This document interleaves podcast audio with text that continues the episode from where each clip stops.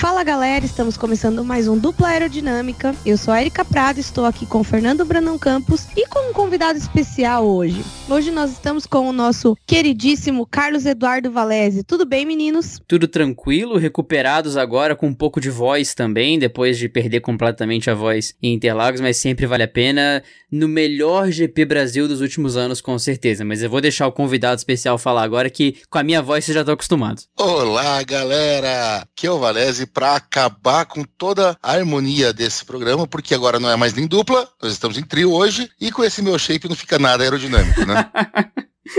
é isso aí, Valese. E hoje a gente está junto aqui, nós três, para falarmos de GP do Brasil. E antes de falar sobre o GP do Brasil, eu queria informá-los que esse programa é um oferecimento do Apex Race Manager, o seu joguinho para brincar de engenheiro de corrida, administrar os pneus, imitar o Matia Binotto, fazer cagada com os carros da Ferrari ou não e treinar todas as suas habilidades de diretor de equipe. É, se você quer aproveitar a, a, a vibe que a, que a Red Bull deixou com o recorde de pit stop que ela fez no Brasil, você pode tentar bater o recorde dela também e tentar aí botar seu nome na, na, na, história, entre algumas aspas. Mas o link pro download tá na descrição de todos os episódios agora, tá também nos posts de divulgação, então entra pelo nosso link, faz o download, brinca lá, que é bom demais. A tradução para português foi feita por este que vos fala, então se tiver algum erro também fala comigo que eu que sou responsável por essa bagaça também. Mas agora, vamos pro programa.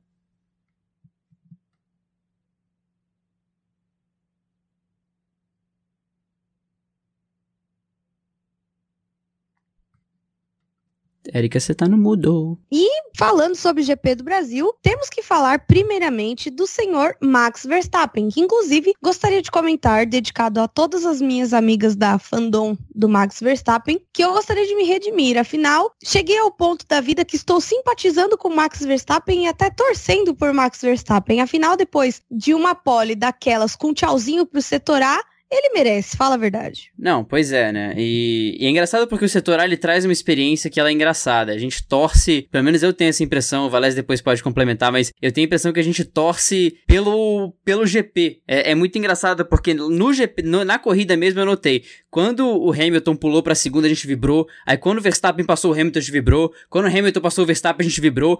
Então é meio que o álbum fala, que o álbum falou no Drivers Parade. Essa galera torce para qualquer coisa. E é mais ou menos isso.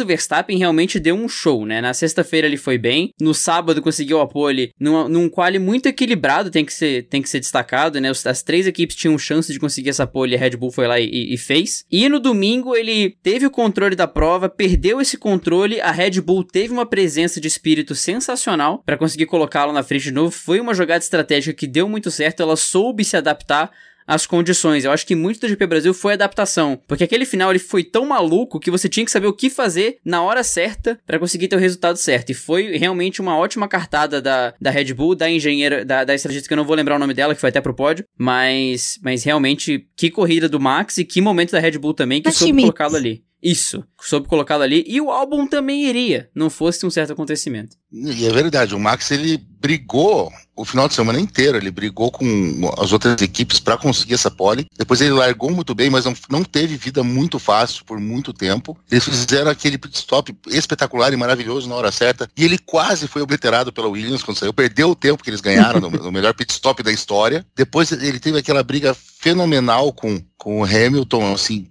Uh, curvas e curvas lado a lado, uma coisa que fazia tempo que a gente não via, e eu concordo totalmente com o que você fala, Fernandão. Uh, fosse, eu estivesse assistindo em casa, as duas Ferraris simplesmente se matando sozinhas, eu ia ter xingado até não querer mais. Eu tava lá, eu tava naquela adrenalina toda, eu quero ver é, corrida, eu quero ver coisa mais coisa acontecendo, eu quero que o pessoal dê show. E realmente esse ano Interlagos deu um show que não ficou devendo para nenhuma corrida do campeonato. Faz parte do show o nosso querido menino Gasly, né, que começou também no classificatório, porque assim, o Gasly foi um cara que durante esse ano ele foi muito desacreditado, inclusive por mim, né? E eu vou comprar uma camiseta escrito nunca critiquei. Assim, eu só vou mudando os nomes das pessoas que nunca critiquei, mentira, critiquei pra caramba.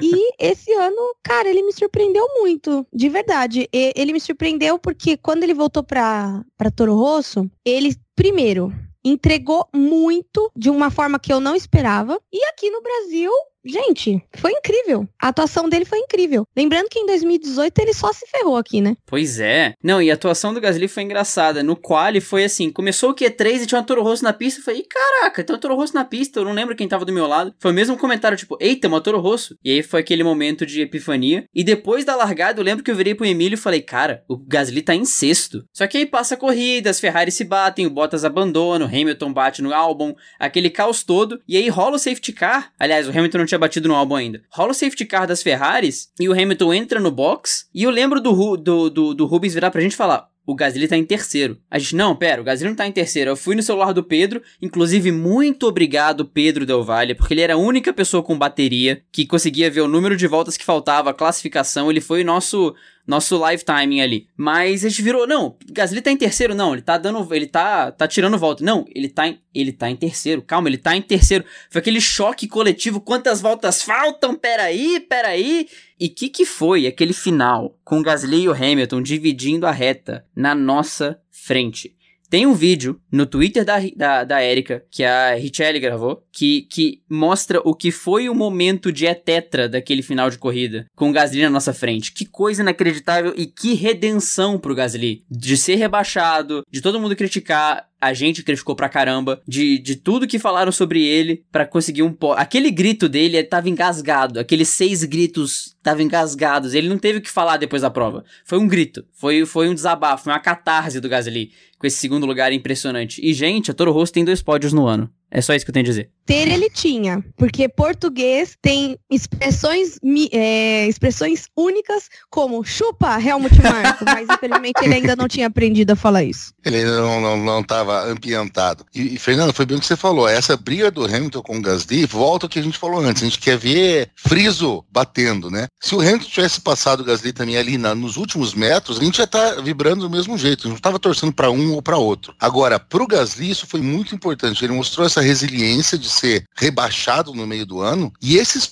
esses 18 pontos que ele fez, ele continua em sexto no campeonato, 11 pontos à frente do álbum, que dificilmente agora vai passá-lo. Tá, o Gasly ficou mais tempo na Red Bull, ele teve mais tempo para pontuar, a gente sabe disso, o álbum fez uma, uma segunda metade de temporada genial, mas na tabela, ali na pedra que vai ficar escrito, vai ficar escrito o nome do Gasly em sexto lugar, como o último ali das três grandes equipes, muito provavelmente. E isso para ele conta muito ponto. É, e essa briga ela acabou ficando entre Albon, Gasly e Sainz, né? E a gente, no último duplo, eu até lembro que eu falei, pô, o Albon passou os, três, os dois e agora o Albon que deve ficar ali nessa posição porque ele tá de Red Bull. Mas aí o pódio agora foi Gasly e Sainz, então essa briga meio que tá aberta agora, né? Então, que corrida do Gasly, que momento para ele para terminar o ano muito bem e merecia. E, e foi legal ver como tava todo mundo feliz com isso. Ele abraçou o mecânico da Red Bull, a Red Bull vibrou, o Leclerc postou foto com ele, o Max deu um mega abraço nele. Ele é um cara que parece ser muito querido. Então foi, foi muito legal ver ele tirando esse piano das costas. E é verdade o que você falou, né? Olha só, vamos emendar o próximo. Olha eu já pautando o programa, né?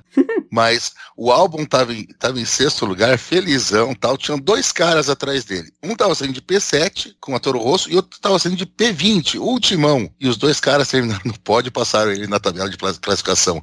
Que prova do Sainz, hein? Sainz, inclusive, meu favoritíssimo da vida. Vocês sabem que eu sempre gostei muito dele. E, cara, como explicar, né? E não era simplesmente um Carlos Sainz, era um Carlos Sainz de McLaren, entendeu? Alguém make é, McLaren great again, né? Ele, ele colocou de volta a McLaren num lugar onde ela tem lutado desde 2000 e nem lembro mais para voltar, né? Então foi uma coisa assim incrível de se ver e, e assim ele foi ultrapassando quietinho, o pessoal vibrava mais quando ele ultrapassava o Leclerc, né? E eu achei engraçado que é, meu pai tava vendo a corrida de casa. Toda vez que eu tô no GP do Brasil, meu pai assiste. É uma coisa que acontece raramente, mas acontece. E aí ele tava assistindo assistindo e ele falou: Meu, o Leclerc faz uma ultrapassagem, dá para escutar da transmissão a galera vibrando como se fosse futebol. E aí eu falei para ele: Eu falei, é, e também. E aí eu comentei com ele: Eu falei, ah, teve também o Sainz da McLaren. Ele falou também, escutei o pessoal vibrar, mas o pessoal tava vibrando muito pela briga entre o Hamilton e o menino da Red Bull, que ele não, não fala Verstappen, ele fala menino da Red Bull, e a briga do Leclerc com o pelotão, né? Porque o Leclerc também largou de, se não me engano, 14, uma coisa assim. 14 mesmo, escalou o pelotão. Nas primeiras voltas a gente viu ele escalando o pelotão até chegar naquele bolinho dos 6, 7 primeiros e fez uma, uma prova também arrojada. A ultrapassagem que, ele, que o Leclerc fez no Vettel no S, um pouquinho antes de acontecer o desastre que a gente vai falar depois, uhum. foi ultrapassagem de gênio, assim, de monstro. E o próprio desastre também foi porque o Leclerc se recusa a, a assumir a posição de segundo piloto. Eu não sei como é que a Ferrari vai fazer com isso daqui para frente, mas o fato é que o Leclerc está em quarto lugar no campeonato, um bom tanto à frente do Vettel, e tudo indica que vai terminar assim, no primeiro ano dele de Ferrari. É legal que nesses anos de Interlagos a gente já, já adquiriu a, experiência e a expertise de ver que se tem alguém do pelotão da frente largando nas últimas, nas, fil nas últimas filas, a gente já esfrega as mãozinhas de. Vai ter uma ultrapassagem por volta na nossa frente. Foi bem isso com o Leclerc tomando a punição pra gente ver uma ultrapassagem por volta ali. Mas no, na história toda do pódio do Sainz, que a gente já destacou todo o mérito dele, de todo, todas as ultrapassagens, toda a performance dele, tudo que ele merece realmente de destaque, foi um, foi um momento de redenção para ele e para McLaren, para os dois, porque o Sainz também teve toda uma história de sair da Red Bull, sair da Renault, enfim, todo esse ciclo dele e a, a McLaren nem se fala todo calvário com Alonso, com motor Honda, enfim. Mas há de se fazer um destaque aqui pro que foi o momento Norris Sainz no pódio, no pós-corrida, no champanhe Cara, é, é impressionante como esses dois estão conectados de uma maneira que eu nunca vi nenhuma dupla de pilotos na história chegar nem perto. Do, do Norris ficar tão feliz pelo pódio do Sainz, dos dois estarem lá juntos, do Norris mudar a foto de perfil dele do Twitter pra foto com o Sainz e o troféu, da festa de champanhe, tudo isso, cara. É uma coisa você ver um companheiro feliz pelo resultado do outro, mas é impressionante que é muito sincero e muito genuíno. É muito legal ver esse clima na McLaren agora. Inclusive, bem lembrado, né? É, tem uma coisa que eu quero fazer uma reclamação. Quero fazer uma reclamação que esse ano expulsaram a gente de Interlagos muito rápido. A Sim. corrida acabou, era quatro e pouco, não era nem cinco e meia e já estavam varrendo a gente da pista. E achei paia, achei muito paia da organização do GP do Brasil é não deixar a gente ver a McLaren no pódio, porque na verdade aquele pódio lá foi quando estava claro ainda, ou seja, a gente tinha saído da pista pouco tempo quando quando teve aquele pódio da McLaren. E agora já aproveitar que eu tô metendo pau também, ô Fia, por que que você não analisou isso enquanto tava a corrida rolando para já dar punição pro Hamilton? Porque assim, para mim, tava muito claro que o Hamilton merecia ser punido porque ele jogou algum para fora da pista, ponto. Entendeu? Para mim era óbvio que ele tinha que ser punido ali naquele ponto. Então, se para mim, que tava vendo da arquibancada, e ali é um ponto meio cego, meio não cego ali pra gente, já tava óbvio assim, como que pros comissários não tava? Eu acho que o VAR aí tá, tá meio descalibrado, hein? Duas, dois comentários rápidos. Primeiro, quando a, a Erika falou que ia fazer a segunda reclamação, ele falou assim: Ô Fia, eu achei que ela ia reclamar com alguma das meninas, né? Ô Fia, por que, que você fez isso, você fez aquilo? eu tava pensando, por que, que ela vai aproveitar agora para reclamar de todo mundo? Mas tá bom. Segundo lugar, Fernandão, quem que eram os comissários? Você lembra? Você chegou a ler? Eu não vi quem que era. O... Não faço a menor vaga ideia. Você vou ter que admitir. Vamos...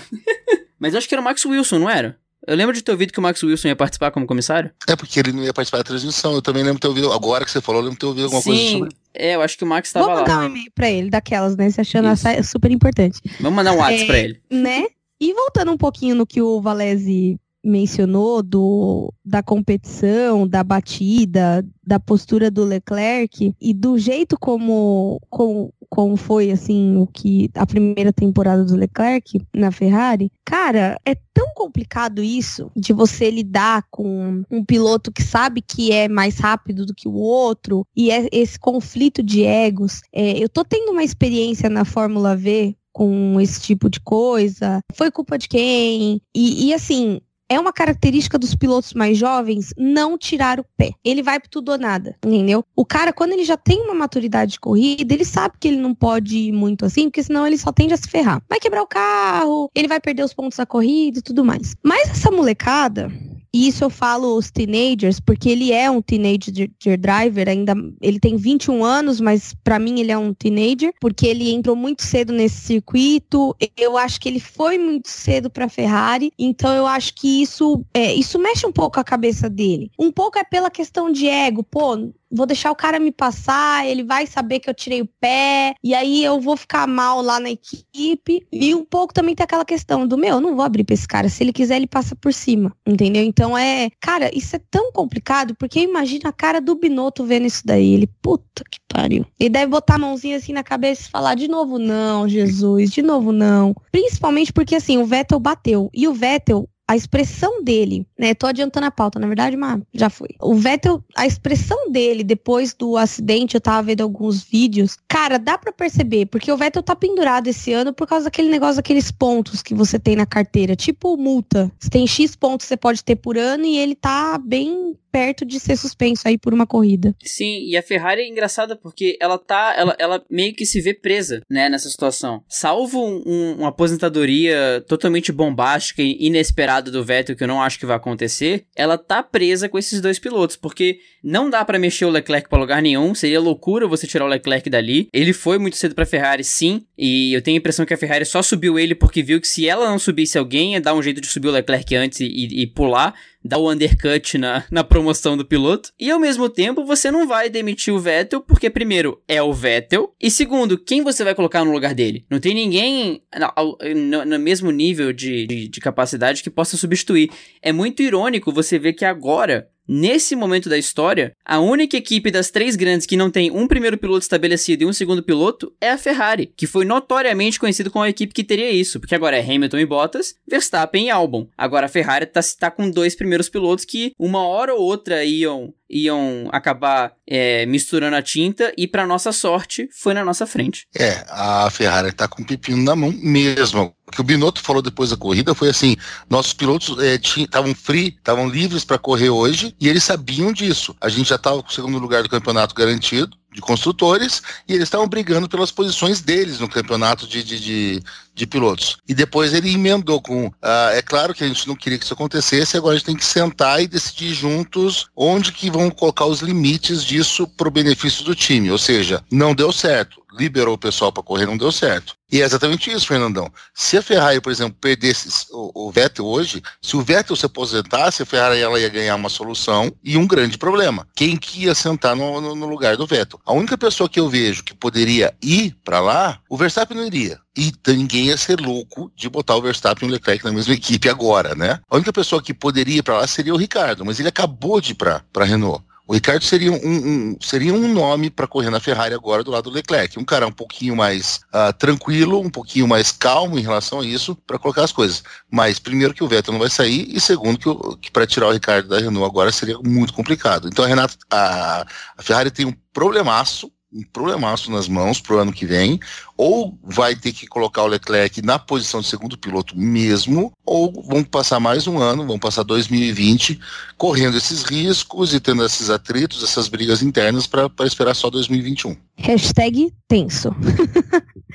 e falando ainda sobre, voltando né, ao álbum de figurinhas, cara, ele teve uma ele fez uma puta de uma corrida, ele fez, ele teve um final de semana bom, um final de semana rápido, ao contrário do das Toro Rosso que quebraram no, no, no na sexta-feira, né? Então, Oi? Não, só tô rindo mesmo do Toro Rosso. É, então, e o Fernando tava com a camiseta do Toro Rosso, viu, gente? Foi tenso. E a Zica pegou no álbum e nas duas Toro Rosso. Então, assim, ele ter ido bem no sábado e ter ido bem no domingo realmente foi um milagre. Que a Zica geralmente se estende. E aí, a gente teve uma puta corrida dele, que inclusive teve um, um tweet que uma menina compartilhou que para mim reflete muito que eu, como eu me senti sobre isso, né? Que, pô, o Hamilton tava com o campeonato ganho. Tava, tava com o campeonato ganho, não construtores ganho. Qual o motivo dele ter feito aquilo por um segundo lugar? Nem era um primeiro.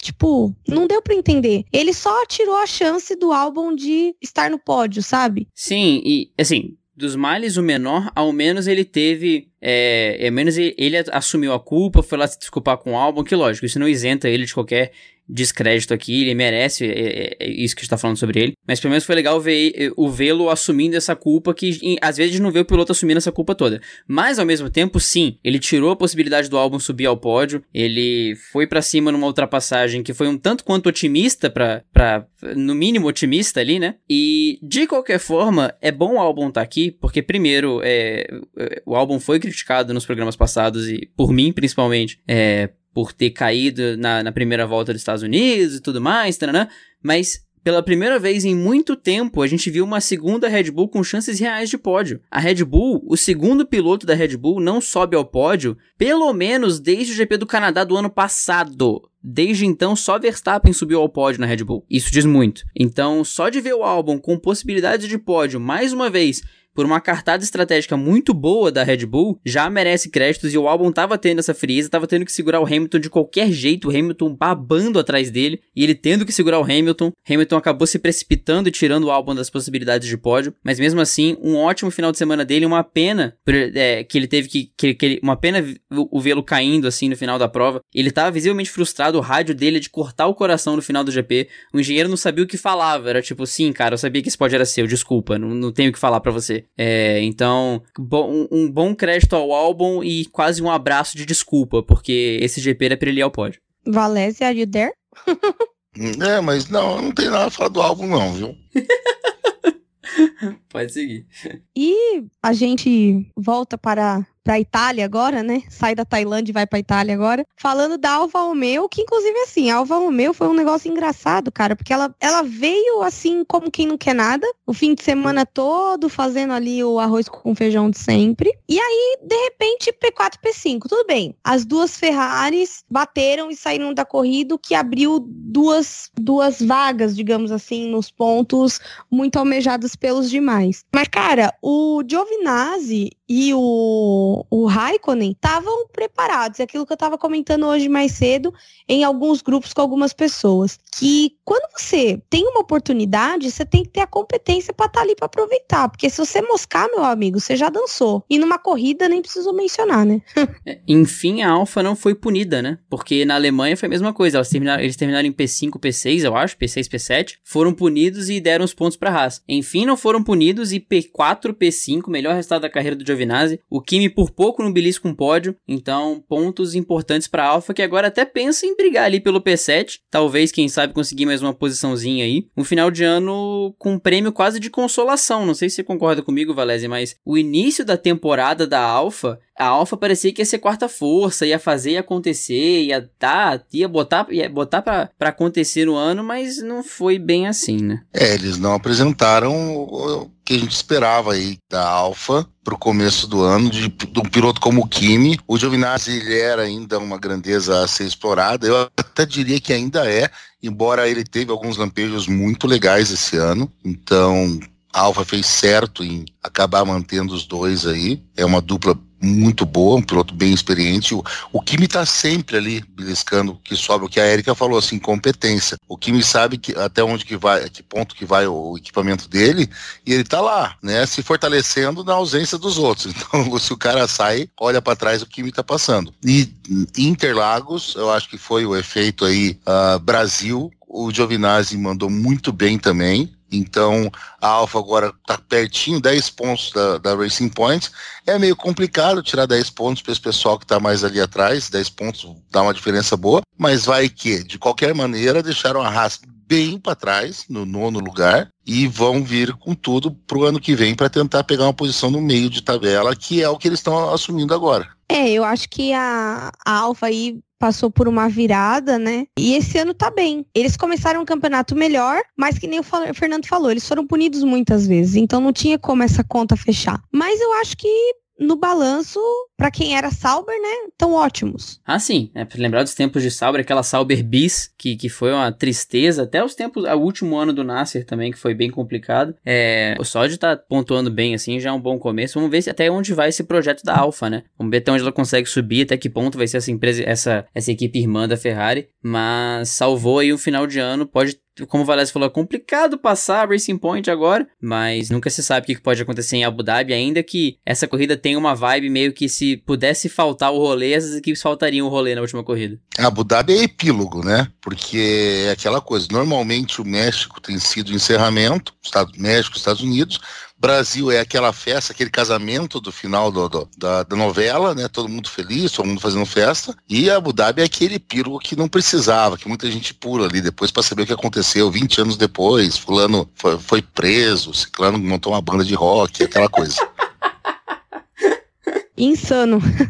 é, eu vou falar agora de uma uma coisa que, cara, eu tô muito acostumada em coisas quando eu espero muito uma corrida boa do Ricardo da merda, né? Graças a Deus isso não aconteceu, né? Ele foi punido nessa corrida porque ele deu uma encontrada aí no Magnussen, né? Que inclusive o Magnussen, cara, ele é um causador de treta em potencial, né? Quando dá alguma merda, dificilmente no meio do pelotão ali ele não está envolvido. E aí o Ricardo foi punido por causa disso. Na hora que eu vi no autódromo, falei, puta que merda, né? Mas ok, tamo aí. E mesmo assim, ele terminou em sexto. E o Ricciardo teve uma. Além disso, né? Ele teve uma atitude muito nobre esse fim de semana, que foi é, convidar a Aninha, que ele gostaria de conhecê-la, né? A Aninha Kalil, que todo mundo sabe tá fazendo um, um tratamento aí lutando contra o câncer, às vezes pede algumas doações de sangue pra gente. E ele quis conhecê-la sem as câmeras, falou que não queria publicidade disso, ele só queria mesmo conhecê-la, tal. Cara, como não gostar desse homem? É por isso que eu super entendo que eu estava na arquibancada. Isso é uma coisa que você tem que guardar pro resto da vida, porque eu tenho vídeo. Não é foto, é vídeo. Tô aqui na arquibancada plena,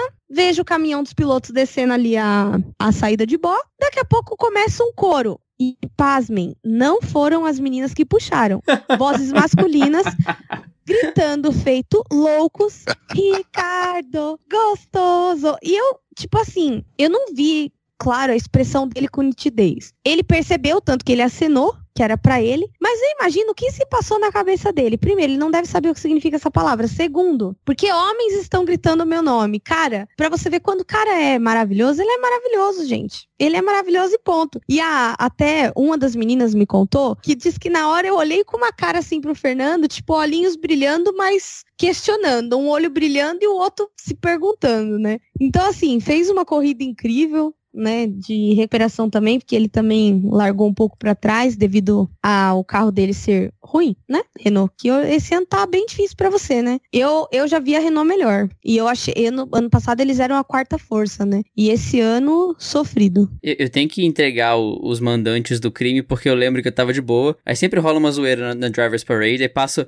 eu tô ouvindo só a conversa, aí o Froza, eu pego o final, depois eu viro, tá o Froza e o Valese, aí o Froza fala assim, não, não dá pra não gostar desse cara. O coro hoje vai ser Ricardo Gostoso. Porque não dá pra, não dá pra falar mal desse cara, não tem como. Aí o Valese olhou pra mim e falou: vai ser Ricardo Gostoso? Vai ser Ricardo Gostoso. Aí virou combinado, geral, e, e foi legal. Foi, cara, mas não tem como, realmente. Só dele ter levado a Aninha pra lá, a Aninha tava no grid no domingo, a gente cantou pra, pra Aninha. Eu confesso que eu consegui cantar quatro ou cinco vezes, mas depois já comecei a chorar, e enfim, porque mereceu demais. E foi muito legal ver as fotos que ela postou com o Ricardo, como ela tava feliz. Mas o Ricardo merece todo esse carinho. e, e, e, o pior de tudo foi que a gente nem entregou qual é o nosso piloto favorito da Renault, nem bobeira, né? Porque na ida foi Ricardo Gostoso e na volta foi Bye Bye Nico. Só, só para deixar bem claro que quem é a nossa preferência na Renault esse ano. A Renault foi a, a escolhida para essa, essa Drivers Parade mesmo. Confesso, gritei sim, cantei sim, porque afinal de contas, com todo respeito hétero, não tem essa de masculinidade frágil. Se a gente gosta, a gente chama mesmo. Exato. E valia a pena. O cara é muito legal, o cara merece a zoeira, merece a brincadeira. E, e é o tipo do piloto que eu sempre digo. Há anos eu venho dizendo, Ricardo, ele é material de campeão.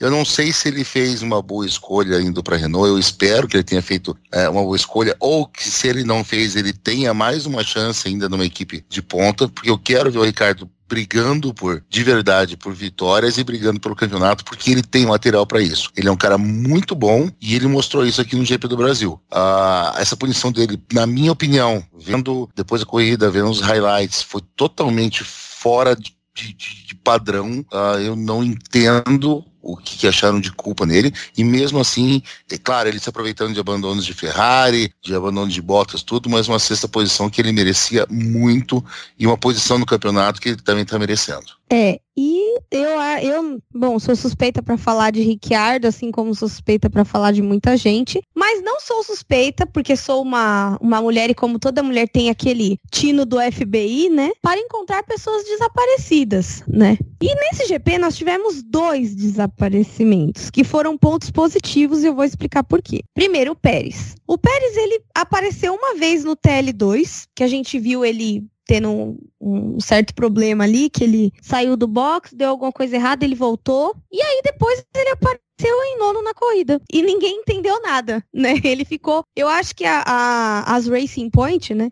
que eu ia falar Force India pra variar. Eu acho que as Racing Point, elas vêm numa batida que elas falam, vamos ficar aqui discreto de boa e esperar o vacilo da, da galera. A galera vacilou, a gente passou, ninguém viu, entendeu? E isso deu muito certo. Só que aconteceu uma coisa que ninguém percebeu. E assim, não é que não perceberam no autódromo, porque a narração às vezes a gente ouve, às vezes não. Não percebemos porque nem quem tava em casa percebeu. Vocês sabiam que o Stroll abandonou? Eu só fui ver que o Stroll abandonou no vídeo dos rádios. Eu tô aqui tranquilo vendo o vídeo do rádio, tipo, ó, oh, Leclerc bravo. Olha o álbum bravo. Olha o Stroll, o Stroll tá par... o Stroll tá parando. O Stroll tá o Stroll abandonou? Foi impressionante, porque a gente realmente não viu o Stroll abandonando no miolo. Isso explica talvez a demora do safety car, porque tinha que tirar as duas Ferraris de repente. É tipo quando rola um, um acidente que tem dois caras muito mal no chão, de repente desmaia alguém, que é o médico fala: "Ah, não, ah não, mais um, vai lá. Vai lá atender aquele lá no canto". Foi mais ou menos isso. E o Pérez também. Eu lembro do Pérez no sábado, que o Pérez passou, falei, eu até chamei a Camila, porque a Camila me chamava também quando passava o Pérez. Eu falei, Camila, eu vi, achei ali o Pérez, ó, ó o Pérez. Só que no domingo, ninguém sabe, ninguém viu, ninguém sabe de onde veio. Se abre a classificação no aplicativo, Pérez P9.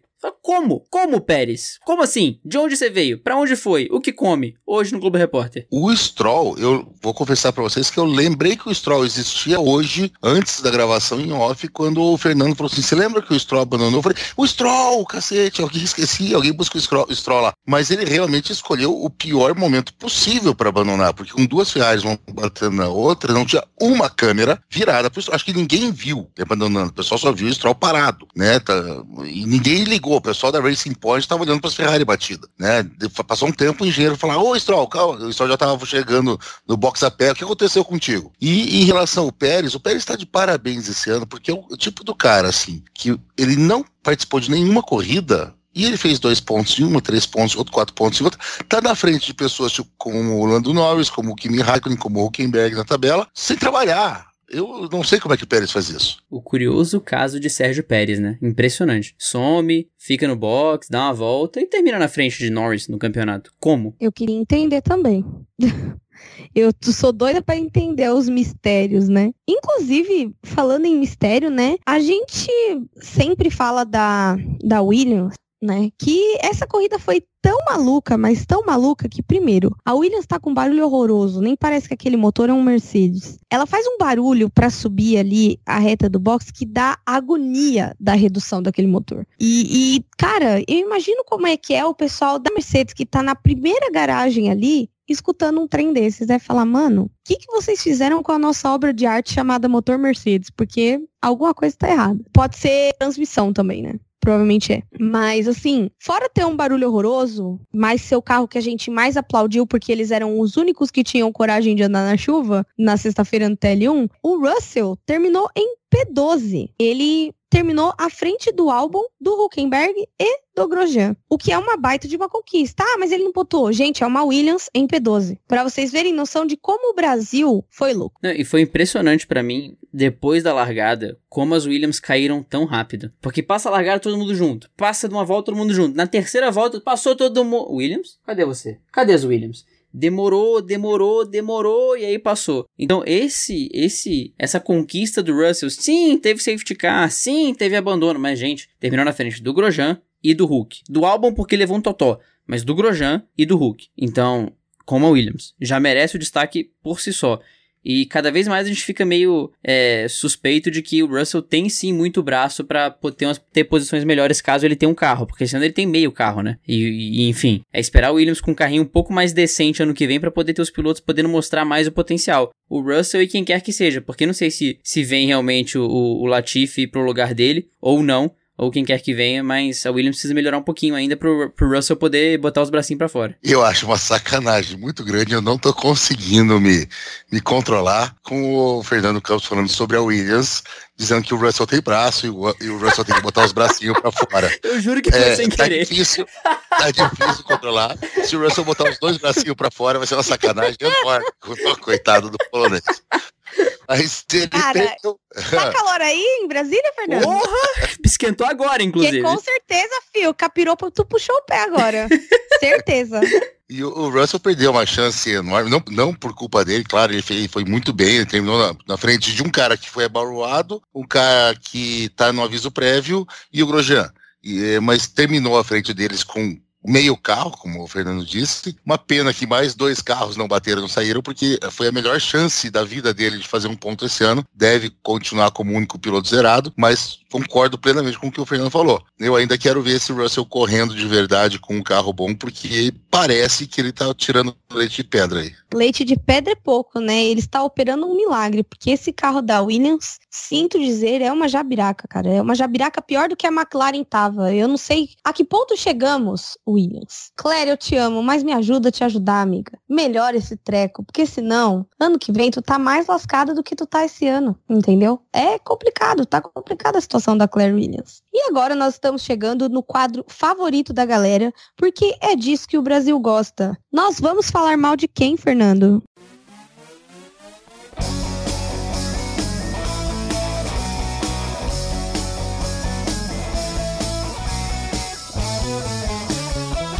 Nós vamos começar com um pequeno resumo, porque a gente já, já liberou isso da gente, mas com, com um pequeno resumo, um pequeno, um pequeno um pequeno resumo do nosso sentimento em relação a, a, esse filme que saiu no último domingo nos cinemas. E não, eu não estou falando de Ford versus Ferrari. Eu estou falando de Ferrari versus Ferrari. Porque foi feio o que aconteceu. Eu quero dizer só, antes de começar isso, que vamos falar mal, vamos começar falando mal. O Vettel, gente, o Vettel, esse, essa corrida, ele esqueceu como é que faz largada. Porque nas duas largadas, na real e na depois do safety car, ele perdeu posição de uma maneira assim, ele foi jantado de uma maneira ridícula. Então, eu acho que o, a briga entre as duas Ferrari foi um pouquinho mais de incidente de corrida e de birra para os dois lados, mas só aconteceu porque o Vettel, que devia estar muito à frente de alguém que largou em 14 lugar com o mesmo carro que ele, estava disputando posição e perdendo posição para esse cara. E você sabe que o bagulho ficou louco quando o Vettel fala alemão no rádio, né? Porque a gente já tinha ouvido, é. falar, já tinha ouvido o Vettel falar inglês, italiano, francês, mas o alemão foi a primeira vez. É porque alemão também, se você falar passa manteiga, parece que tá xingando, né? Não, e existe uma. Eu vi num filme, mas depois soube que era verdade, que quando você tá muito puto da cara, você tende a conseguir apenas se expressar na sua língua natal, porque é uma, uma, é uma emoção muito profunda, a raiva e a tristeza. Né, mas a raiva muito mais. A tristeza você ainda consegue expressar de, em outras línguas. A raiva não. A raiva quando você tá puto, 100% puto, você volta ao seu lugar de origem, porque, né, assim como o português tem expressões únicas, como é de cair o cu da bunda, com certeza em alemão deve ter alguma coisa parecida e com certeza foi o que ele falou. Até teve uma pessoa no YouTube que traduziu, né? Até ser tem isso daí ainda, Fernando? É, ele falou: Meu Deus do céu, isso era realmente necessário que. E aí tem, escolha o palavrão de, de, de sua preferência, porque foi, foi algo muito específico. Mas foi, foi nessa linha mesmo. E foi meio que um, uma montanha russa, né? Ele começou, meu Deus, o que foi isso? Aí pediu desculpa, aí voltou. E quando ele chegou aquela raiva que vem de baixo, que sobe, assim, ele, ele foi pro alemão mesmo. E como o Valese falou, é, é tipo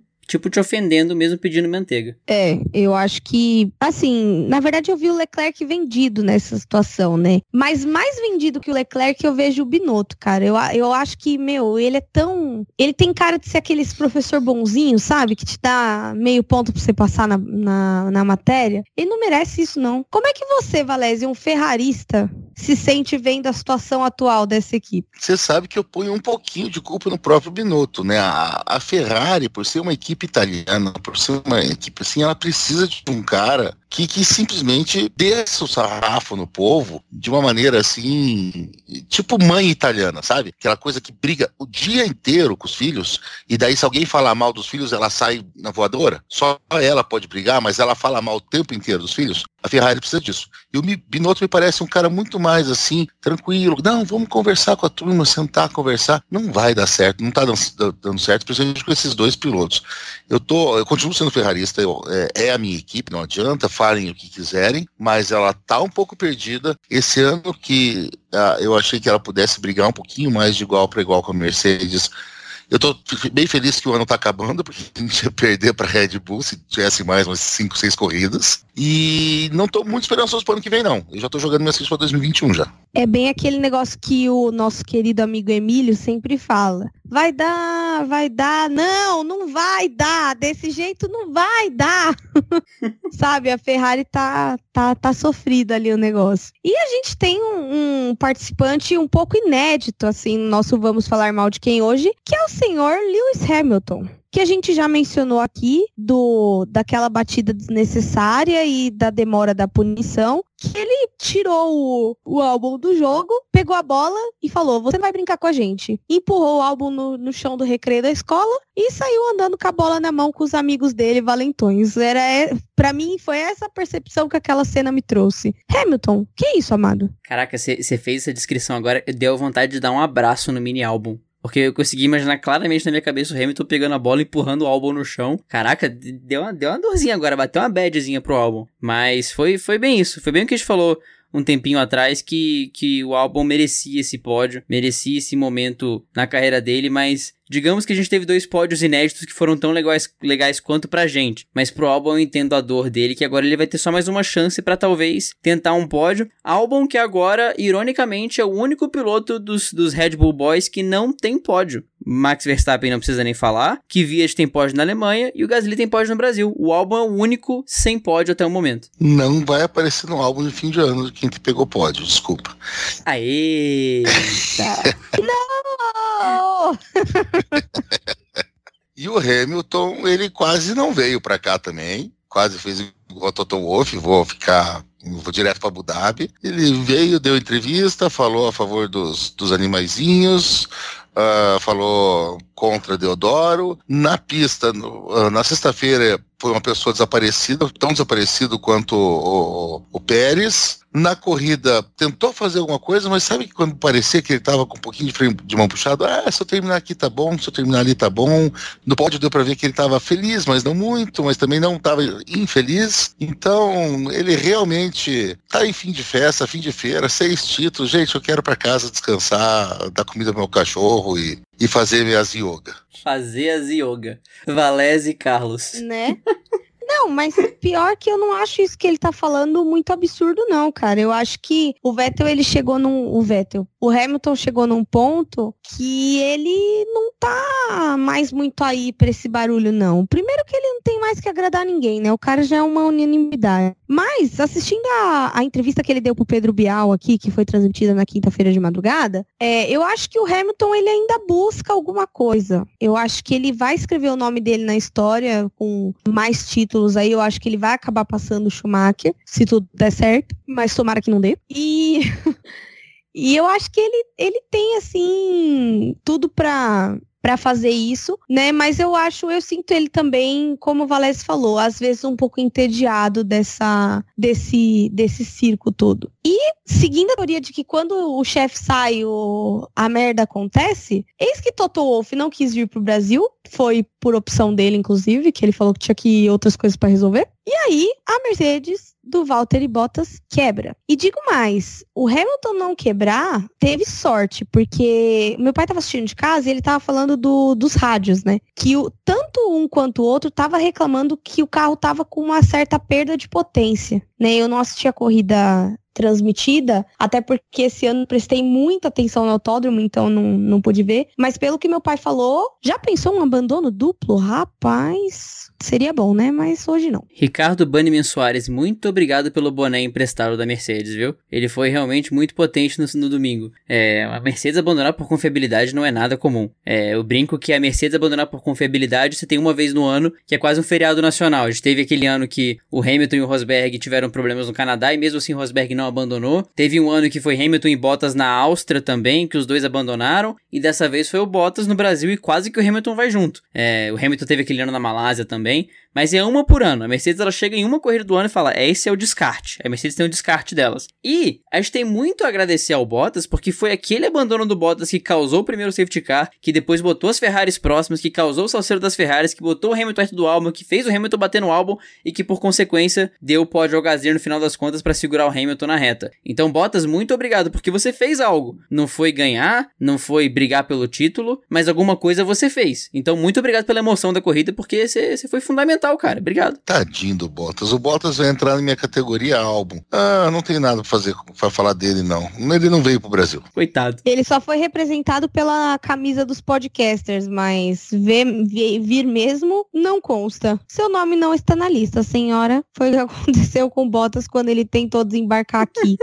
que finalzinho de semana ingrato da peste, Jesus. E falando sobre ingratidão, a gente já falou um pouco sobre o Magnussen hoje. A Haas. A Haas surpreendeu um pouco aqui no Brasil, né? Colocando os dois pilotos no Q3 no sábado. Pois é, mas a Haas a gente já aprendeu, né? Eu vi os dois pilotos da Haas no, no Q3, eu falei, vai cair tudo no domingo. Não tem muito pra onde ir, não. Eles vão, pode largar em primeiro e segundo, vai cair tudo no domingo. Grosjean, Grosjean largou em sétimo. Romain Grosjean largou em sétimo. Terminou atrás do Russell. Romain Grosjean não bateu em ninguém. Romain Grosjean não teve um pit stop errado. Romain Grosjean não rodou na corrida. Romain Grosjean terminou atrás de George Russell. Não tem o que fazer com a Haas. Fecha, para tudo, começa de novo. Não tem por que a Haas ir nem pra Abu Dhabi, porque não tem como salvar nada desse ano. A, a Haas largando é uma pedra no lago. Começa a corrida, a Haas vai pra trás. Automaticamente. É impressionante. Os dois carros podem ir pro Q3 o quanto eles quiserem. Ninguém vai pontuar. É impressionante. Rolou aí um desabafo, mas é o que eu tenho a falar sobre a Haas, porque não tem como, não tem como. Não vai dar, como diria Emílio. Não vai dar.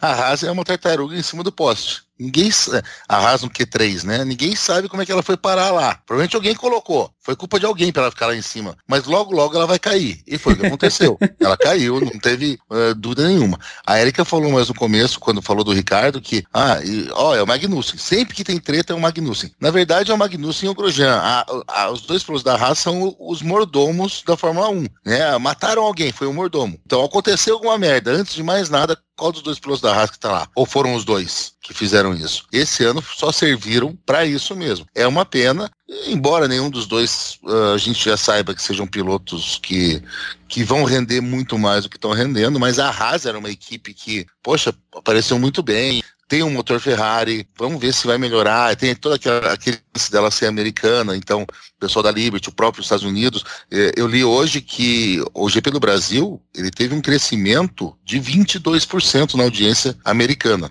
depois que o campeonato foi decidido. Ou seja, os americanos estão se interessando de novo pela Fórmula 1, é um grande mercado consumidor. Se a Haas estivesse bem, a gente ia ter um, um interesse ainda maior. Mas com esses dois, gente, sinto muito, não vai sobrar muita coisa pra gente, não. E pior, né? Eles já estão assinados para 2020. Então, assim, eu acho que quem cabe aqui no Vão Sair Mal de quem é o Gunter Steiner, né? Pô, cara, você teve N oportunidade de trocar isso daí, meu. Arruma essa merda. Sim, alto, assim, não que os candidatos do mercado sejam incrivelmente melhores, mas cara, qualquer coisa pra você mudar aí vai ser bom. Qualquer coisa que você consiga mexer pra dar oportunidade pra alguém vai ajudar alguma coisa. Mas fica nessa coisa, sei lá, já é o quinto ano de Grosjean e Magnussen se bobear. E não foi pra frente, já é hora de mudar, já é hora de começar isso de novo. Espero que eles estejam programando alguma mudança radical em 2021, porque esse ano nem o patrocinador deu jeito. Foi de tão ruim que foi. E falando sobre coisas ruins, embora eu já, já falei sobre isso, né? É, já falei sobre o Stroll ter abandonado e ninguém ter notado. E ele ainda caiu no Q1, né? Então, nada de novo sobre o Sol. Alguém quer falar mal de mais alguém? Este é o momento. Tem que ser só do grid ou tá liberado? Não, brincadeira. Rapaz, mas Valese. rapaz, coragem. Falar mal do pessoal que tomou o megafone do, do Froza. Não Ah, precisava. é, boa, boa. Realmente. Rolou um momento deprê aí. Olha, cara, em determinado momento no domingo, eu juro que eu tava dando graças a Deus, porque, mano, tava foda. Tava todo mundo muito louco. Eu olhei assim e falei, É, mano. no do céu. domingo o negócio ia ficar, ia ficar pesado. Ia, ia ficar pesado, ia pesar o clima ali, porque a galera tava doidaça. Era tipo, teve uma hora que eu olhei, era meio-dia, a galera já tava sem tênis, já tava todo mundo se abraçando. Eu falei, vixe, disso daqui Agora, pra frente. Imagine a invasão de pista, o pódio com o megafone lá, na frente dos caras.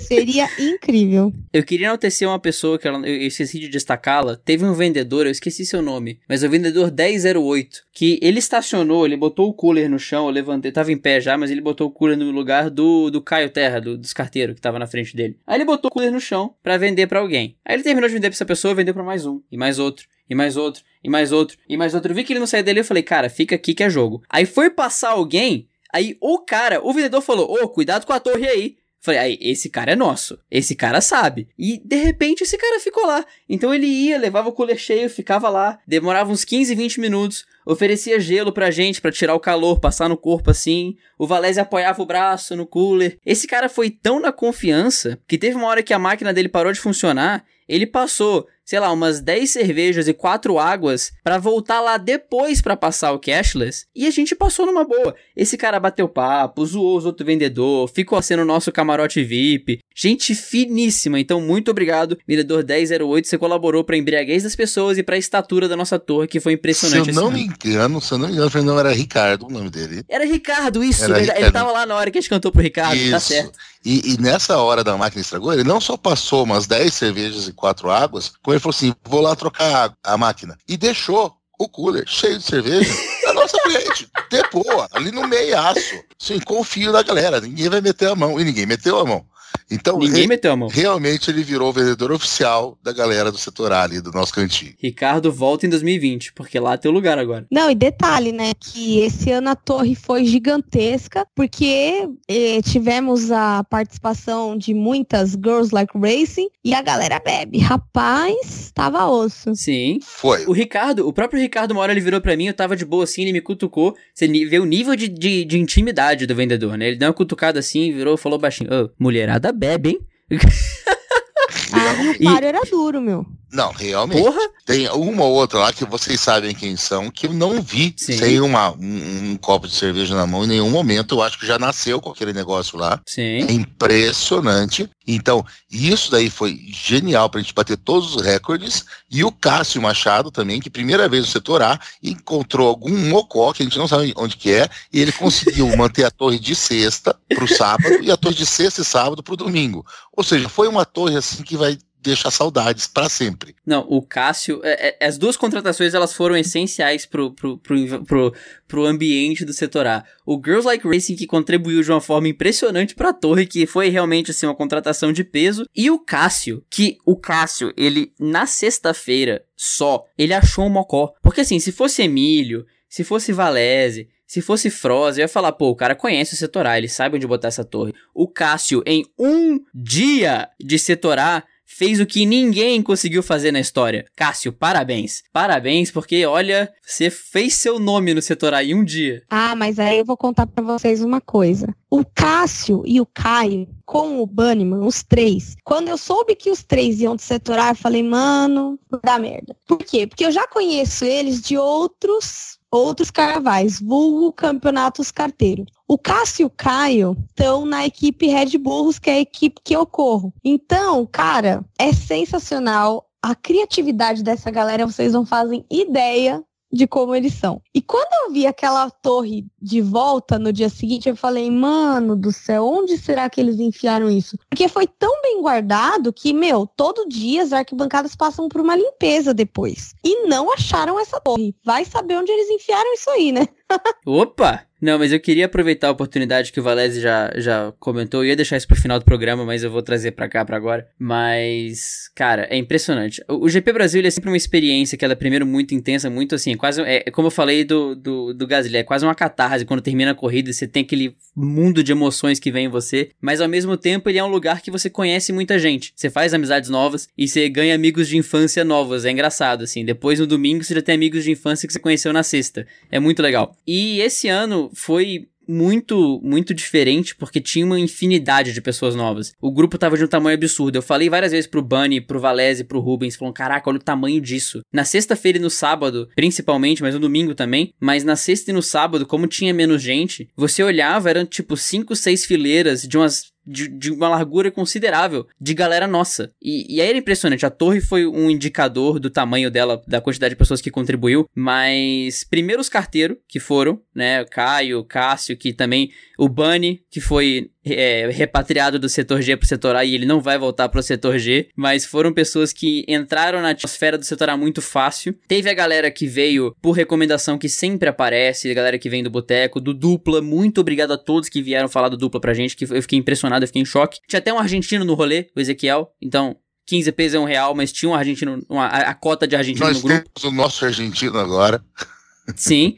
Mas em especial, e isso merece todo o destaque e todo o mérito pra Erika por causa disso, o Girls Like Racing. E, e isso volta da nossa foto de 2016, 2017, 2018, que tinha uma ou duas mulheres no grupo. Era assim, era uma ou duas. E, e, o resto era a gente, era a nossa galera. Mas o Girls Like Racing não só mudou essa realidade, não só trouxe uma presença nova ali, mas também não foi só uma presença. Primeiro que os grupos se misturaram de uma forma, assim, sem, sem nenhum choque, sem nenhum problema. Foi um entrosamento automático. Que sim, um grupo ficou para um lado, um grupo ficou para outro, mas rolava interações, rolava aquela mistura, todo mundo se entendeu, isso foi muito legal de ver. Mas ao mesmo tempo, tornou, trouxe um clima novo pro GP, trouxe um clima muito legal. Mudou a atmosfera, mudou ali aquele ar, mudou, os comentários mudaram, as, os cantos mudaram, as piadas mudaram, e de uma forma muito boa. Então foi muito legal, assim, as pessoas novas que apareceram de Cássio, Caio e Bunny, como eu citei,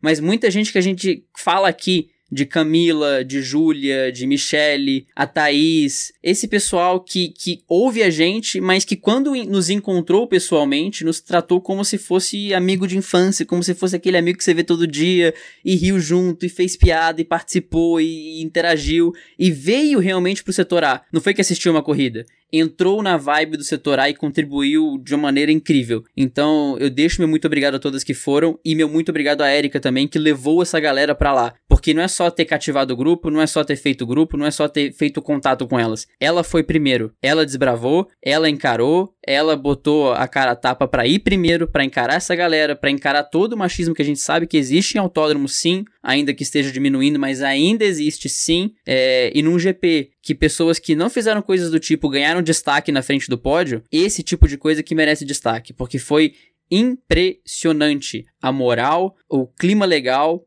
e, e o entrosamento incrível que elas tiveram com a gente e, e, com o setor A como um todo. O setor A agora tem que ter elas, não é mais o mesmo. Agora o nosso grupo tem o Girls Like Racing sim. É um grupo geralzão, porque foi uma corrida impressionante. Foi realmente, assim, inacreditável. Agora, deixa eu fazer, ó, secundar para tirar a questão de namorado de lado, né? Porque afinal de contas todo mundo sabe que existe um certo interesse do rapaz falar bem da menina aí, mas eu mesmo sei. O Fernando não foi pago para fazer essas afirmações, eu juro. Não, ele, ele foi só ameaçado, mas tudo bem. Mas eu não. Eu Pior não, eu não Pior também não. A única ameaça que eu já fiz pro Fernando sobre esse programa era foi o dia que ele falou, foi que, no dia que ele falou mal do Sainz esse dia e no dia que ele der e do álbum, e do álbum e está gravado.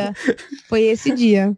É, isso aí eu já sei que o Fernando gravou e mandou pra polícia, dizendo se eu desaparecer, vocês já sabem quem foi. Mas deixa eu aproveitar e dizer que eu concordo exatamente com tudo que o Fernando falou. Essa mudança de, de, de, comportamento até da galera, que fazia muito mais, e eu vou, vou dizer aqui, me desculpe, até mais por brincadeira, tudo, mas essa conscientização que algumas brincadeiras às vezes não era legal fazer, por mais fosse totalmente, uh, é, entre aspas, vocês não estão vendo aqui, inocente nossa parte, e essa conscientização do pessoal deixar de fazer algumas coisas, e o que eu notei mais importante, deixar de fazer ao natural, porque tinha o Girls Like, Racing ali do lado, e não sentir falta de fazer isso, se divertir do mesmo jeito, sem precisar fazer isso. Eu acho que esse tipo de mudança foi uma coisa fenomenal, genial, e assino muito embaixo quando o Fernando diz que agora tem que ser uma galera só, tem que estar tá lá, e em relação à liderança da Érica e nisso tudo, eu só posso dizer para vocês, porque eu tô ali no, no grupo do pessoal que, que tá conversando todo dia, e essa menina já mandou hoje nós estamos gravando, vou datar o programa, dia 20 de novembro de 2019, uma planilha para todo mundo se programar para juntar dinheiro para ir para 2020. Então vocês veem o nível de liderança e de comprometimento da Érica. Parabéns, Érica. Poxa, obrigada. Na, é, o que, que dá pra falar, né? Eu, sei lá, eu, foi o que eu falei. Eu tive uns momentos que, assim, eu vi. Na verdade, né, gente, esquecer uma pauta é a vida, né? Dupla aerodinâmica. Especial GP do Brasil. Teve alguns momentos ali que, assim, me marcaram, me marcaram muito, assim, e, e um deles foi que a Ana Máximo me chamou de canto, né? Eu achei que ela ia, sei lá, me falar sobre qualquer coisa. Ela falou, senta aí. E ela tem um jeito engraçado que ela fala séria, assim. Ela tá te zoando, mas ela fala séria. Ela senta aí. Aí na hora eu já fiquei meio, né? Meio pá, assim, mas fala, né? Ela falou, não, cara, eu quero te agradecer. E brava, assim, falando brava. Aí eu, né, fiquei meio olhando, aí ela falou, cara, eu já vim outras vezes. E não foi tão legal quanto tá sendo, tal, tal, tal. Aí na hora que ela começou a falar isso, eu comecei a chorar. E, e, é, eu acho que é. Eu fico meio sem graçona, assim, porque assim, na verdade, essa, esse negócio que a, que a o Valês falou da planilha, eu fiz para as meninas, porque assim, uma semana antes do GP, eu fiz o Girls Like Racing. Hoje a gente bateu 205 meninas. É, a gente estava com, antes do GP, a gente estava em 178, 176, era um número par, assim, um sete alguma coisa. E, cara, nunca, primeiro, nunca, nos meus maiores delírios, quando eu criei esse grupo, eu achei que a gente ia chegar num número desse. E aí começou que combi os combinados sobre o GP, onde ia se encontrar, que horas, nananã, a gente teve que criar um grupo à parte que tinha quase 50 meninas, principalmente que a gente fez um encontrinho ali. No fim, algumas não conseguiram ir no nosso, no nosso encontrinho de sábado, que a gente tinha em média, que a gente tava numas 30. A gente tava em bastante gente ali. E eu não esperava, na verdade. Eu fiquei, tipo, primeiro, besta, né, com tudo que aconteceu, porque quem me conhece sabe o quanto eu sou desse negócio de causa das mulheres e tal. E aí, as meninas acharam, elas me, me stalkearam no Instagram e acharam a, uma foto de 2017, que tá só eu de menina, sentada no meio dos meninos. E aí, ano passado, eu e a, e a Érica, é, esposa do, na verdade, noiva do André Colares, que é um amigo nosso que não, não foi esse ano. E aí elas falaram, cara, é, nada, a, a, minha amiga que achou isso falou assim: nada é coincidência, e mandou o print da foto. E aí eu fiquei pensando, falei, cara, é, em nenhum momento assim do, do grupo e de olhar as fotos, eu fiz grupo e etc para ganhar biscoito, né? Que eu falo que hoje em dia a internet é cheia de biscoiteiro. E não foi isso. Eu só sempre acreditei que aquele ambiente podia ser nosso também. E mais do que isso, eu tava cansada de estar sozinha. E em 2016, quando eu vi a corrida, é, eu vi de casa porque eu tinha dinheiro para comprar ingresso. E uma pessoa que eu conheço que frequenta o setor G falou assim para mim: olha, sozinha eu não recomendo você ir. E eu fiquei puta, óbvio, né? Tipo, falei, como assim eu não posso sozinha? Né? Com a mãozinha na cintura já. Mas acabei não indo, né? E me arrependi muito, porque foi uma corrida incrível, né? Do, do Verstappen e chuva e tudo mais. E eu prometi para mim mesma que com, com pessoas ou sem eu iria em 2017. E aí fiz amizade com todo mundo, acabei indo pra turma em 2017. Mais algumas reações eu não me sentia muito segura em ainda demonstrar por estar sozinha de menina. Não que alguém me intimidasse ou falasse alguma coisa, nada disso. Mas sei lá, a sensação era diferente. E esse GP foi muito diferente para mim. Então, sabe, eu agradeço vocês, o Valese, por ter é, me apoiado sempre nessa questão de trazer as meninas para perto da gente, porque inclusive foi ele que, que é, indicou o grupo para Thaís, uma das meninas que estava com a gente lá no, no GP. Inclusive, melhor pessoa, muito engraçada ela. E, e ao Fernando também, porque nunca o Fernando me desmotivou. E olha que o Fernando já me viu passar muito nervoso por causa desse grupo. O Fernando já me viu perdendo férias, né, Fê? Pra administrar é, conversas, pra comentar de corrida, entendeu? E ele vê eu, é no Twitter, é no grupo e é com ele. É no Twitter, é no grupo e é com ele, e pauta e etc. E contando as histórias, a gente cruzou com histórias, algumas muito muito importantes e muito pesadas nesse grupo. Então, assim, cara, eu, eu nem sei o que falar. Eu tô tão grata por tudo que eu vivi, a todas as meninas que estavam lá, não vou nem citar nome de uma, nome de outra, mas assim, todas as que estavam lá, que eu vi no encontro, as que falaram comigo é, durante o GP pelo WhatsApp, as que falaram com a gente e participaram ativamente da corrida que a gente estava vivendo de longe, sabe? Então, foi incrível. E aí hoje a gente surgiu esse assunto de da corrida e tudo mais. E aí eu virei para as meninas, as meninas estavam falando: "Pô, mas quando mais menos gasta disso, daquilo? Putz, tem que começar a juntar dinheiro". Eu falei: "Cara, vou fazer uma planilha". Aí eu virei para elas: "Gente, querem que eu faça uma planilha assim, assim, assim, não sei o quê?". Beleza. Em meia hora a planilha estava pronta. Inclusive ela tá no meu drive, tem que corrigir isso só um erro que o Maicon Tavares achou. Mas assim, eu fiz para elas, falei, cara, isso pode ser utilidade pública. Porque eu sou assim, quando eu tenho que juntar dinheiro para alguma coisa, eu quero saber quanto eu tenho que guardar por mês para fazer aquilo. Então eu falei, vai ser assim que eu vou fazer. Então, eu sou comprometida mesmo com o fato das pessoas se planejarem para viver aquilo. Porque o que a gente viveu, cara, não, não tem é, não tem palavras para descrever. Sim. Eu tô até meio perdida assim para falar, porque eu nem consegui processar tudo que eu vivi todos esses dias. E qu quantos momentos eu olhei aquelas meninas ali e agradeci internamente por elas estarem lá comigo. Principalmente na hora que teve a treta na invasão de pista, né? Que fica para os nossos ouvintes. Se você achar graça em mulher mostrando peitinho, que felizmente foi publicado internacionalmente isso, né? Cara, pense muito bem que aquela mulher poderia ser a sua filha. E não é legal quando você quando tem um grupo de meninas tirando foto e um cara chega abraçando uma garota que ele não conhece, chega chamando de gostosa, com brincadeira sem graça, entendeu? Então,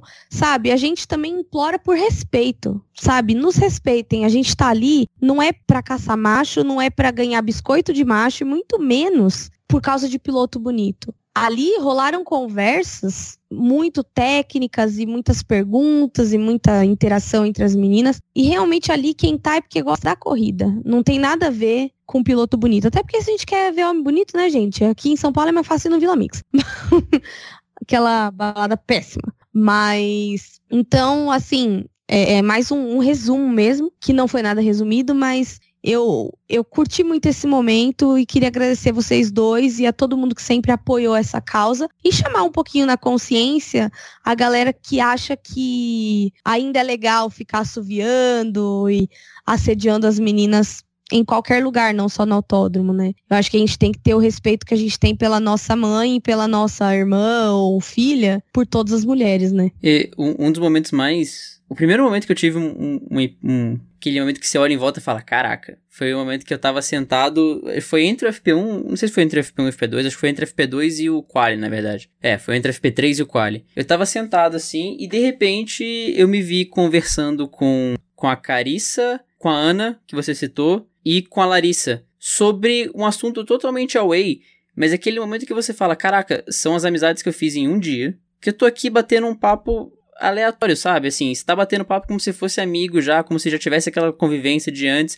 São pessoas que nos escutam aqui. Com a Erika já tem um vínculo claro, mas comigo foi sempre algo muito unilateral, porque elas nos escutavam, mas não rolava aquele feedback. Mas ao mesmo tempo, quando chega lá, nossa, vira uma amizade total. E na corrida, é engraçado porque, para quem vai a Interlagos sabe, a corrida ela sempre tem um ambiente que ela é muito próprio, ele é muito subjetivo e depende de quem tá perto de você na corrida. A corrida, para mim, foi o Emílio que estava do meu lado esquerdo, a Erika que estava no lado direito, mas tinham as pessoas satélites, tinha o Valese e o Rubens do lado esquerdo, e tinha a Júlia e a Thaís do lado direito também, que passaram o final de semana, o, o domingo inteiro ali, nas experiências de Porsche, de McLaren passando, da sombra não chegar, do vendedor que ficou ali. E cara, isso é muito legal, porque não foram, não foi o grupinho do Bolinha e da Luluzinha que se dividiram e ficaram fechados ali e curtiram o mesmo evento separados. Não, sabe? Rolou uma interação, não é que o grupo se fecha e fica nele. É um grupo que tá indo junto porque pelo contexto, infelizmente, precisa ir junto, mas quando chegou lá e se sentiu confortável, se abriu com todo mundo. E isso é muito legal. Mas é isso que a Erika falou, é respeito. E que é impressionante a gente ter que a gente tem que estar tá em 2020 falando disso. Não só disso, mas de racismo, de homofobia. Gente, são pessoas, como qualquer outra. E, e, e, e nada na pessoa muda porque ela é assim, ela é assado. E é, é, impressionante como isso na cabeça de algumas pessoas não está, não, não tá ainda tão claro. Mas é respeito. É você deixar a pessoa curtir o rolê dela. E ela pode sim gostar de automobilismo, gente, como pode gostar de qualquer outra coisa. E foi impressionante o Valese estar tá aqui com, com 78 anos de Interlagos para testar, que foi uma experiência 100% nova e muito legal. E fica a dica no resumo, então, amiguinhos, que a única pessoa que você pode chamar de gostosa no GP do Brasil é o Ricardo. Isso, perfeito. Cara, esse coro ainda vai ficar famoso e vamos ter o dia que o setor A inteiro gritará Ricardo Gostoso. O mais legal é que aos 17 minutos e 48 segundos do Driver's Parade você consegue escutar isso. Vai no vídeo do YouTube, procura essa minutagem, dá pra ouvir lá no fundo que dá pra, dá pra escutar o Ricardo Gostoso de novo. E agora a gente cai para as aerotretas da semana, né?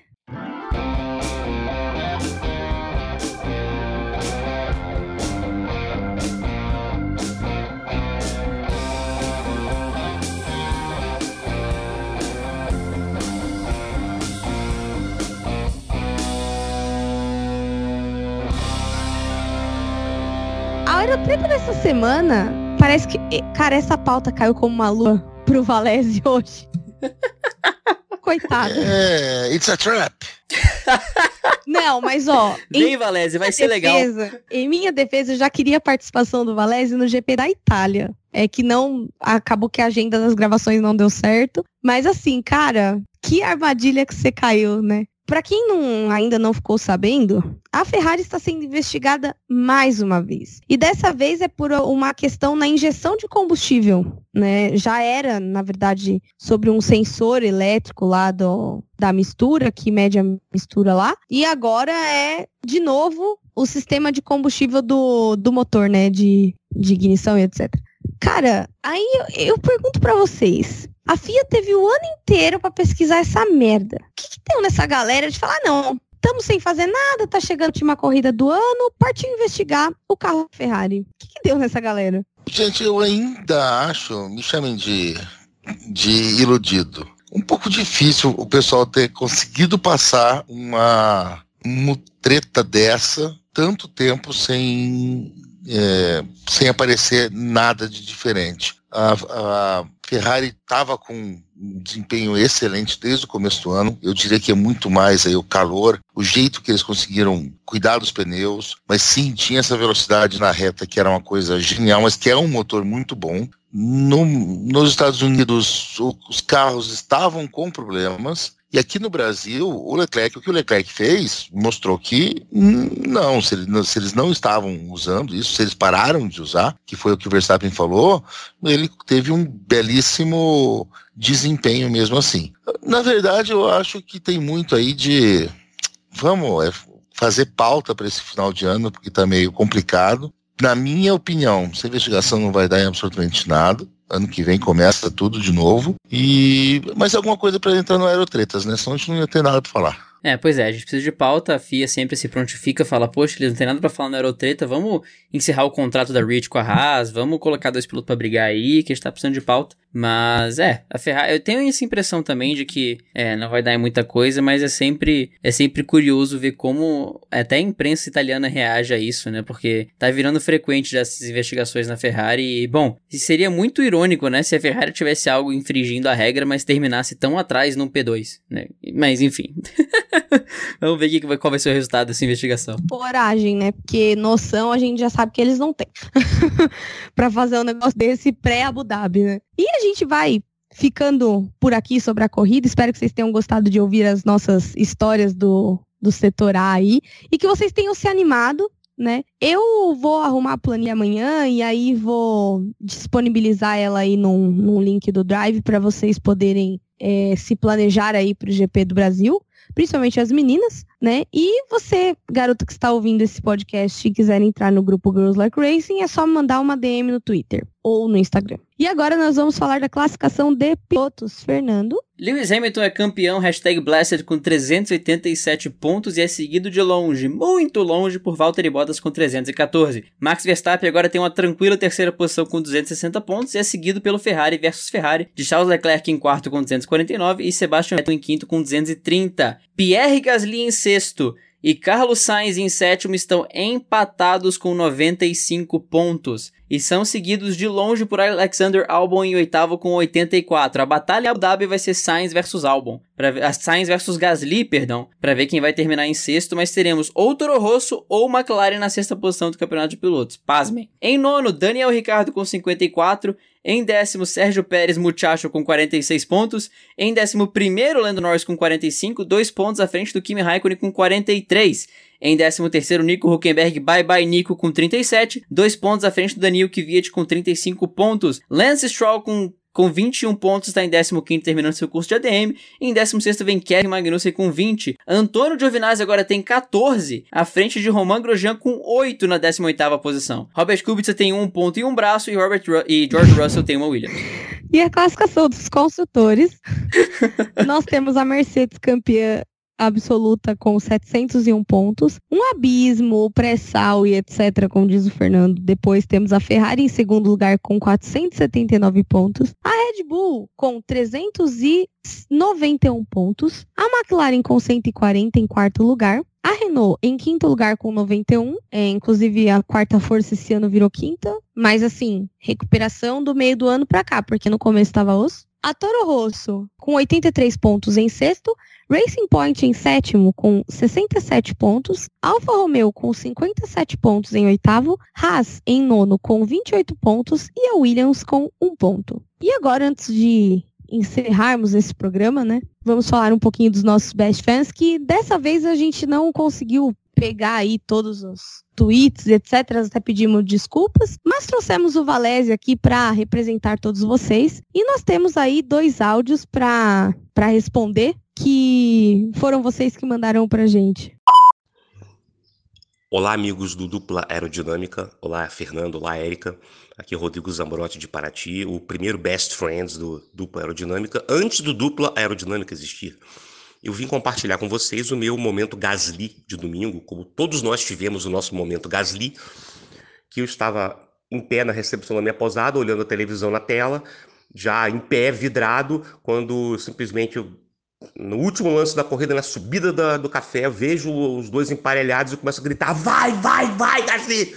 Na hora que chega um casal de hóspedes na pousada, assim, cara, os caras ficaram me olhando assim com aquela cara, assim, porque esse tupinambá torcendo.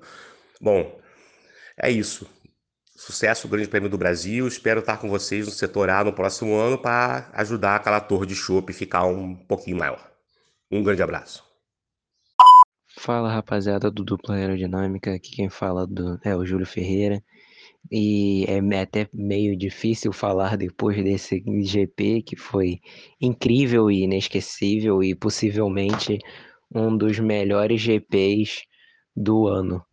É, eu queria que vocês comentassem um pouco sobre o desempenho da McLaren, não só no GP do Brasil, que foi muito bem recompensado com esse pódio do Sainz, mas no geral, assim, darem suas opiniões em relação a todo o desempenho que a McLaren vem, vem tendo nesse ano e que foi recompensado com esse pódio aqui no Brasil. E como foi a experiência de vocês, assim, assim que vocês só souberam depois que já tinham rolado o pódio e, e tudo mais, mas como vocês veem esse pódio da McLaren depois de quatro anos, eu acho, sem, sem subir no pódio. Como vocês definem que para vocês essa evolução da McLaren entre o, entre o ano todo? Um abraço e tamo junto. Primeiramente, obrigada, Rodrigo, por compartilhar com a gente esse momento cabeça de gasolina no lustre, né? Porque com certeza você já estava quase pendurado no lustre da sala em que você estava assistindo a corrida. E realmente foi um final espetacular esse do GP do Brasil. Esperamos você na nossa torre de shopping. É, o, o, Rodrigo que foi realmente. O, o, Rodrigo, a gente já contou essa história aqui, mas o Rodrigo ele foi o best fan original que a gente não podia comentar sobre o dupla no momento que ele tinha muito que saber sobre o dupla. Que ele falou que era super fã da Erika no fim do grid, me escutou lá uma vez ou outra e já era fã também. E aí eu, eu tava lá, meu Deus, tem o dupla, mas eu não posso falar. E aí agora ele é muito legal ter o Rodrigo aqui. Mas eu imagino muito, cara, é aquela coisa, o Valese falou, esses momentos são legais em casa? São. Mas Interlagos é bom demais. É só ver o vídeo que a gente tá pulando igual uns doidos para saber como é que foi a nossa reação lá em Interlagos. Então, muito obrigado pelo áudio, Rodrigo, que foi bom saber essa experiência também. E um áudio, virar um áudio icônico do dupla também. E eu diria só que o Rodrigo não está convidado, ele está convocado a comparecer Isso. ao setor ano que vem, porque eu quero ouvir esses gritos de vai, vai, vai ali em loco também quero ouvir ele gritando torre o tempo inteiro. Torre! O Rodrigo é bom de copo, rapaz, já pensando. O Rodrigo é bom. Precisamos de gente assim. Vocês já perceberam que todo mundo que gosta de automobilismo bebe pra caramba? Puta merda. Né não? É um Opala esse povo, é tudo uns Opala. Exato, os a, Opala 92, aquele Opala que fazia 3 por litro. A, a contabilidade da torre, antes da gente entrar no, no áudio do Júlio, na sexta-feira, lembrando que na sexta choveu litros até meio-dia. Então a torre ela começou a ser produzida mais ou menos 11 da manhã. Teve 79 copos em geral. A torre de sábado deu 119 copos e aí entra a contabilidade. Sexta e sábado foram investidos R$ 2.300 em cerveja ao redor do nosso grupo. Então, nosso grupo todo investiu esse, esse dinheiro ah, em cerveja, de acordo com cálculos de Márcio Massuqueto. Foram, for, foram arrecadados quase 300 reais em PIS e COFIS para o governo de São Paulo em cerveja no GP Brasil. E só a torre de, de domingo passou de 160 copos. Só a de domingo. Então fica aqui a nossa, nossa contabilidade. É que domingo tava aquele calor maravilhoso, né? Nossa senhora. Eu comecei a beber era 8h15. É, pois é. E isso que eu e a Erika no domingo estávamos no copo ecológico. Então essa torre podia ter chegado fácil aí, uns 170, 180. Sim, eu ia comentar sobre isso, que eu participei muito pouco dessa torre, porque sexta, sábado e domingo, eu, discípula de Gisele Bündchen que sou, eu comprei o copo da Fórmula 1 e fiquei tomando nele, né? Alguns vendedores não não encheram nele, encheram um copo de plástico. Mas, cara, eu vou te falar, eu tava vendo o extrato do meu cashless. E olha, eu vou te falar que era pra ter tido bem quase uns 40 copos aí dos três dias, ou até mais que 50 meus aí, porque eu fiz a conta, tipo, de sexta em diante, né? Eu não contei a sexta. Então, foi pesado. foi pesado.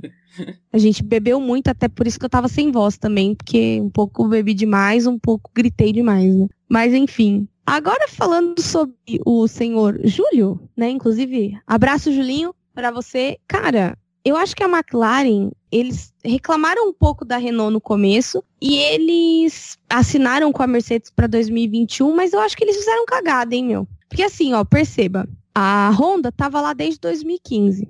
E aí veio um tweet à tona essa semana que a tem muita gente que tem que agradecer.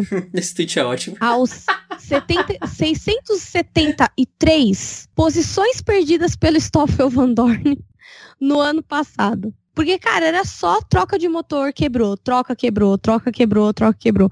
Então, é aquilo, né, gente? Tem um, um, um caminho esse desenvolvimento. E esse caminho não pode ser quebrado. Então, eu acho que não sei, eles estão se dando bem com a Renault agora, conseguiram um pódio, estão pontuando em todas as corridas, só não pontuaram mais porque teve um abandono aí do Lando, na verdade uns dois, eu acho teve colisão e tudo mais. Então eu acho que, não sei, eu acho que essa decisão é um pouco um pouco errada. Eu acho que eles têm que a McLaren tinha que pegar um motor e falar assim: "Vamos desenvolver você" e desenvolver. Porque esse ano a McLaren era a nova Red Bull, que era melhor que a corrida, era melhor que a corrida. Era melhor que a equipe mãe. Sim, e parar pra pensar como esse pódio, ele é o pior pódio da história pro Alonso, porque Primeiro, é a primeira dobradinha de motor Honda desde 1991, com Senna e Berger, como o Valese pôde apurar antes da gravação. E não só é o motor Honda 1-2, como tem uma McLaren no P3 é o pódio do Calvário do Alonso. Qual que era a frase que, que o Del Valle falava no podcast F1 Brasil, Valese? Do, do, do dedo no, nos, nos lugares? Eu esqueci essa frase, você lembra? Colocar os 10 dedos no button e fazer uma gaita.